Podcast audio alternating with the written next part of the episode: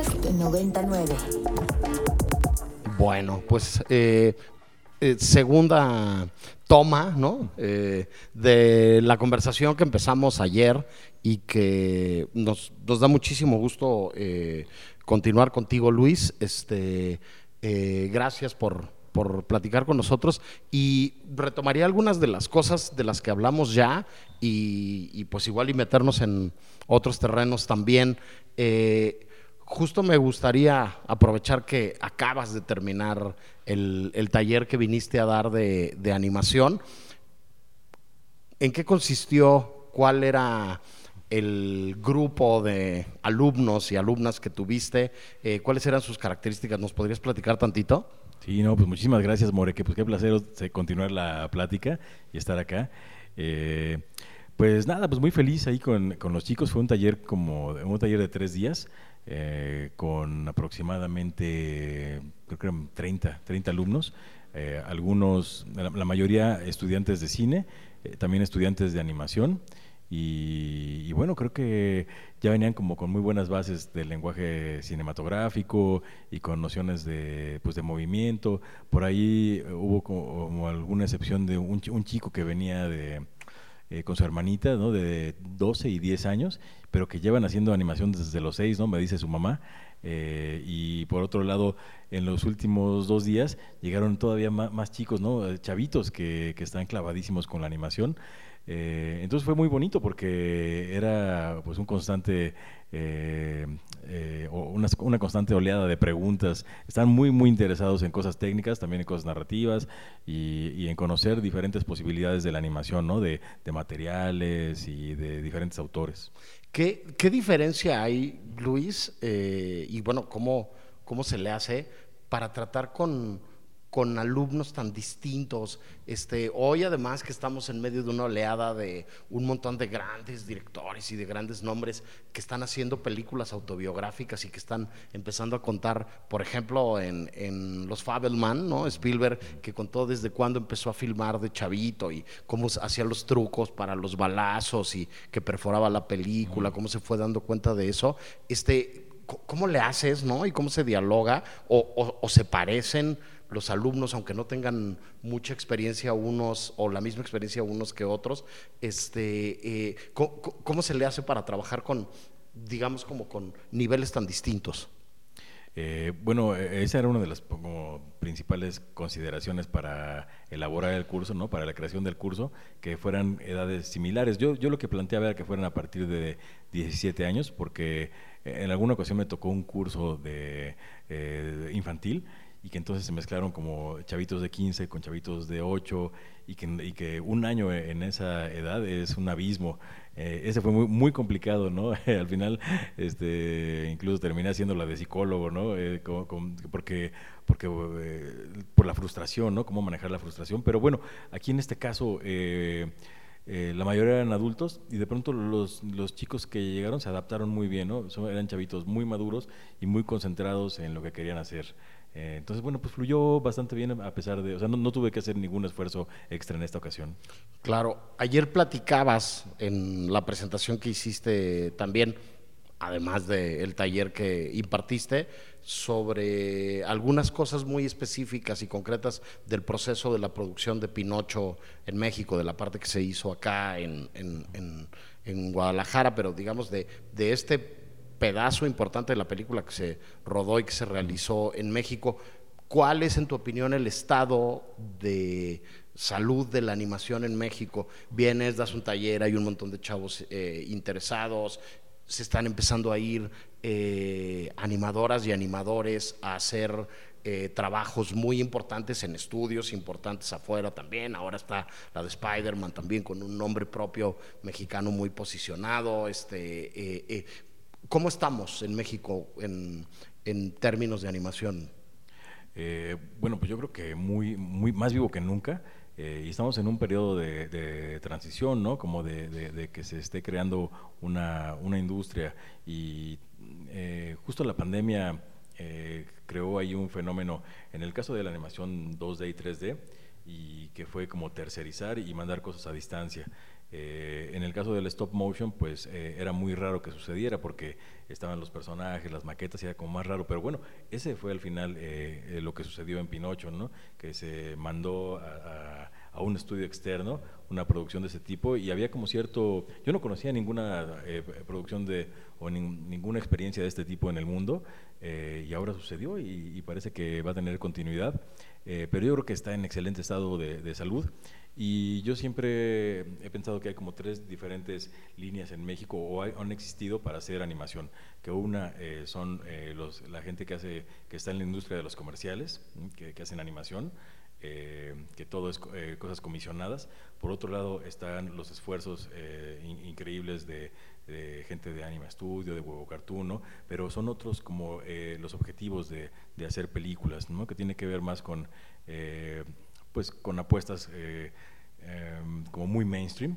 Y, y, por, otro lado, eh, que está la parte de los animadores que, eh, que, hemos estado haciendo cortometrajes y que hay algunas propuestas como, no quiero decir autorales, ¿no? pero, pero como, como tienen otro, otro origen, ¿no? que tiene que ver mucho con lo, con lo íntimo y que no ha tenido como tanta salida al largometraje. Entonces creo que ahorita es, ese momento, ¿no? Porque ya lo que te decía del fenómeno de la pandemia es que estas personas que hacen trabajos comisionados ya están rolando por el mundo y haciendo cosas increíbles a nivel técnico, pero ahora también eh, a mí me ilusiona mucho que, haya... Eh, eh, este espacio para contar nuestras propias historias y que en el cortometraje eh, pues se han convertido en, premios, en muchos premios a nivel internacional, eh, lo cual pues significa una promesa ¿no? de, este, de trabajos pues que, conecten y, con mucha honestidad. ¿Se, ¿Se irá a abrir esta puerta, Luis, ya, ya que lo nombras de este modo, para hacer animación en México que no sea exclusivamente esta super mainstream y de estudio y o sea, no sé, eh, Ana y Bruno de Carlos Carrera fue una epopeya, ¿no? O sea, fue una película que se tardó muchísimo tiempo en hacerse, que se tuvo que financiar de un montón de maneras, ¿no? Que, que acabaron participando como un, un, chorro de instituciones. Este, ¿tú, ¿Tú crees que finalmente podamos llegar o estemos como, como a las puertas de que empiece a poder suceder eso con largos? Yo estoy muy optimista ¿eh? y, se están gestando muchísimos largometrajes de, este tipo. Eh, ahí está otra vez el caso de Cinema Fantasma, ¿no? que tiene estas historias, eh, que no solamente tiene Franquela, sino que tiene otros proyectos. Pero en el taller del Chucho pues está Juan Medina, que tiene un largometraje ya que está trabajando, Carla Castañeda, que también está trabajando un cortometraje pues justo con, en coescritura con Guillermo del Toro. Eh, está Sofía Carrillo, que acaba de anunciar también su, su, largometraje. Entonces, mínimo, eh, hay cinco, seis, por ahí está en el caso no solamente del stop motion, sino del 3D, Emilio Ramos, que es un gran autor, ¿no? que tiene un largometraje que se llama Hanta, que, es una belleza, ¿no? que tiene que ver mucho con Europa del Este. Y, y, bueno, eh, yo, yo, estoy muy optimista de que, de que vengan pues otro tipo de de formas de, contar historias y, que, que, sean un hecho y que también hay, que encontrar la viabilidad económica, ¿no? Eh, también eh, platicaba mm, acerca de eh, pues bueno del paradigma ¿no? que, cambió de este pues de la forma de recuperación de las películas ahora con los streamings ¿no? que antes pues la taquilla era la reina de todo y si te iba mal en taquilla pues bueno ya todos perdían platicaba hace tres años con Jeremy Clapan que es un director francés que, hay unos cortometrajes increíbles que ganaron en Cannes, pero su primer largometraje eh, fue este de Perdí mi, mi cuerpo, I Lost My Body, que está en, Netflix. Extraordinario, ¿no? Eh, sí, una, una, una, una, joya. Y platicaba con él, me decía que el... Eh, que fue muy difícil conseguir el presupuesto, que nadie creía en él, que era pues un tema ahí como complicado, pero al final, bueno, lo pudo hacer este, de cualquier manera, y, pero me decía, mi, mi expectativa es que yo iba a llegar a salas, que quién le iba a interesar ver una película de una mano este, mutilada, ¿no? Que era pues, un poco difícil. Eh, mi, mi expectativa era llegar a salas, estar dos semanas y que todos mis inversionistas perdieran su lana, ¿no? Me dijo, pero con el streaming, dice, lo que sucedió fue que llegamos a Cannes, eh, ganamos la Semana de la Crítica, eh, nos, nos, lo compraron, dice, nosotros recuperamos nuestra inversión, todos ganamos dinero la película este, se vio en todos lados del mundo eh, y Netflix pues, metió el músculo para, para, hacer una campaña para el Oscar. Entonces estuvo nominado al Oscar y, fue un destino muy diferente a lo de la taquilla, que antes era como la reina. Entonces creo que, creo que hay muchas posibilidades. También hay una hambre de, eh, pues bueno, se le llama contenidos. En este caso, pues no creo que eh, es, otra cosa. ¿no? Yo creo que sí, sí puede haber cine ¿no? para, este, para estas plataformas y que, y que, bueno, que hay una posibilidad grande que se, que se abre y sobre todo pues demostrando la, calidad. Sí, bueno, se nos olvida luego, nos acaba de recordar hace relativamente poco eh, Guillermo del Toro más de una vez, ¿no? Este, que la animación es arte y que la animación es cine, ¿no? Y que bueno, pues que es una técnica y es una manera de hacer y de contar y de vivir, pero que es cine, ¿no? Este, hay por ahí en la historia algunas otras sacudidas, este, cuando Miyazaki se ganó el, el Oso de Oro de Berlín, ¿no? Este, es así pero es una animación, pues es cine y bueno, y es cine del mejor cine este, posible, ¿no? Este, hablabas ahora de, de los largos, este, pues tan, tan luego películas que están construidas en otra clave, este, en el caso concreto de, del documental, ¿no? Como Homie Somewhere Else ahora, que también son varios estudios, ¿no? Este, eh, coludiéndose para, para acabar y, levantar estos, estos proyectos, ¿no? Y, este, y, pues lecciones como, como esta de, de, dónde está mi cuerpo, ¿no? O perdí mi cuerpo, ¿no? De, de pasa algo en un festival y entonces se, se detona todo lo demás y hay un lugar eh, inmenso donde ver las películas, ¿no? Este, ya hoy también no solamente están las pantallas de los complejos comerciales, ¿no? Y me regreso como al origen de la conversación. Están los festivales, Luis, están las ferias del libro que dialogan con lo audiovisual como esta en la que estamos ahora. Eh, la docencia, este, como, como muchas otras trincheras, ¿no? En donde llevas un, rato trabajando. ¿Por qué? O sea, ¿por qué enseñar a hacer animación? Este, eh, ¿Por qué seguir con este extraño juego de, los maestros y los aprendices? Eh, bueno, yo creo que es así como, como la pregunta de, que, está en boga, ¿no? De, qué le dirías a Luis de, este, de, hace unos de joven, ¿no? Eh, entonces e, es eso, ¿no? Es como conversar, conversar este, conmigo de alguna manera y como lo que me hubiera gustado que sucediera. Y que sí sucedió. Tuve algunos mentores increíbles y que creo que eh, a mí ya me, dieron muchísimo, hubo esa generosidad y ahora pues me toca, ¿no? Me toca también eh, eh, pues compartir cosas para que las... ¿Quiénes fueron tus maestros, Luis? Mira, maestros importantes fue, Dominique Jonard, ¿no? que ya falleció que es un gran este, director de animación con, con Arieles, este, ganó en Cuba, ¿no? todo, un, este, un santón ahí de, la, de la, animación.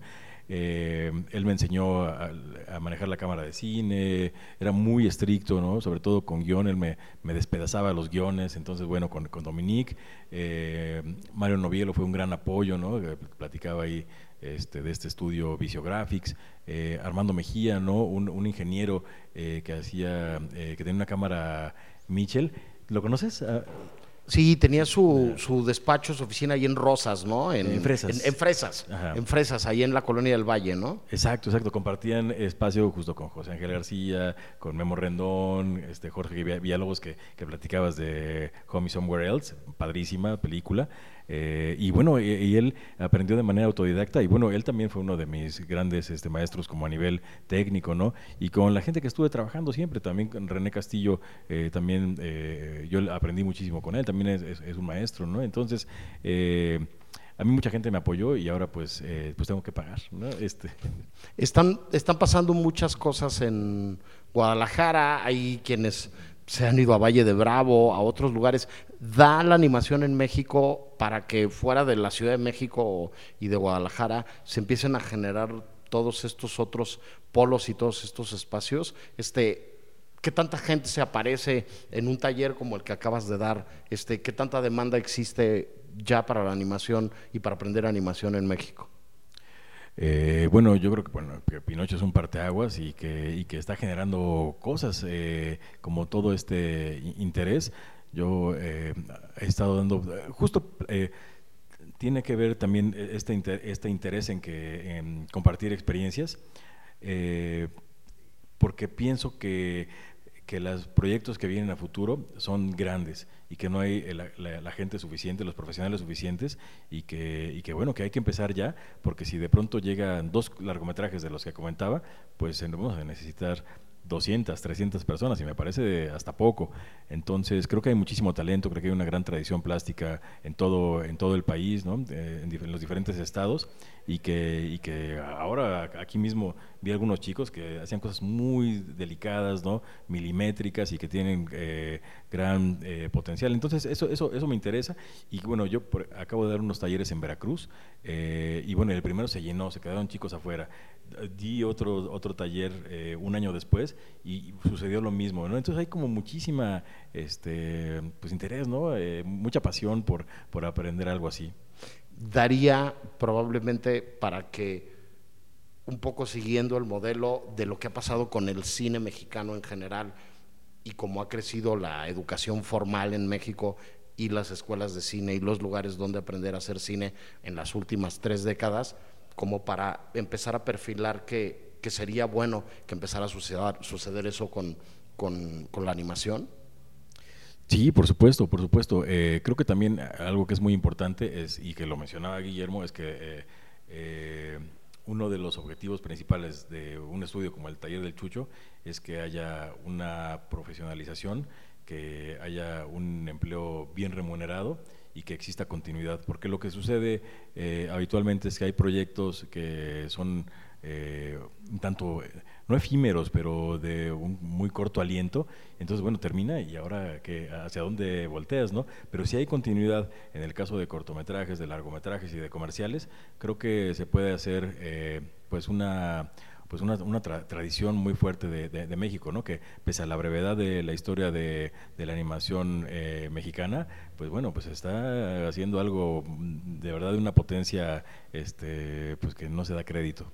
Sí, a mí me parece interesante eh, cómo después del, del despliegue y de la luz este, eh, casi cegadora y pirotécnica de, de Pinocho, de que, por ejemplo, el año pasado se estrenaron algunos largos de animación mexicanos.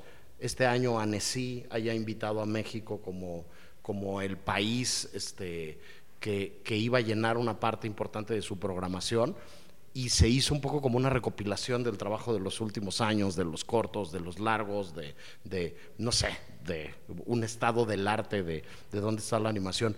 Podría ser como un buen punto de partida este, para de ahí este, que siga creciendo este, este fenómeno, ¿no?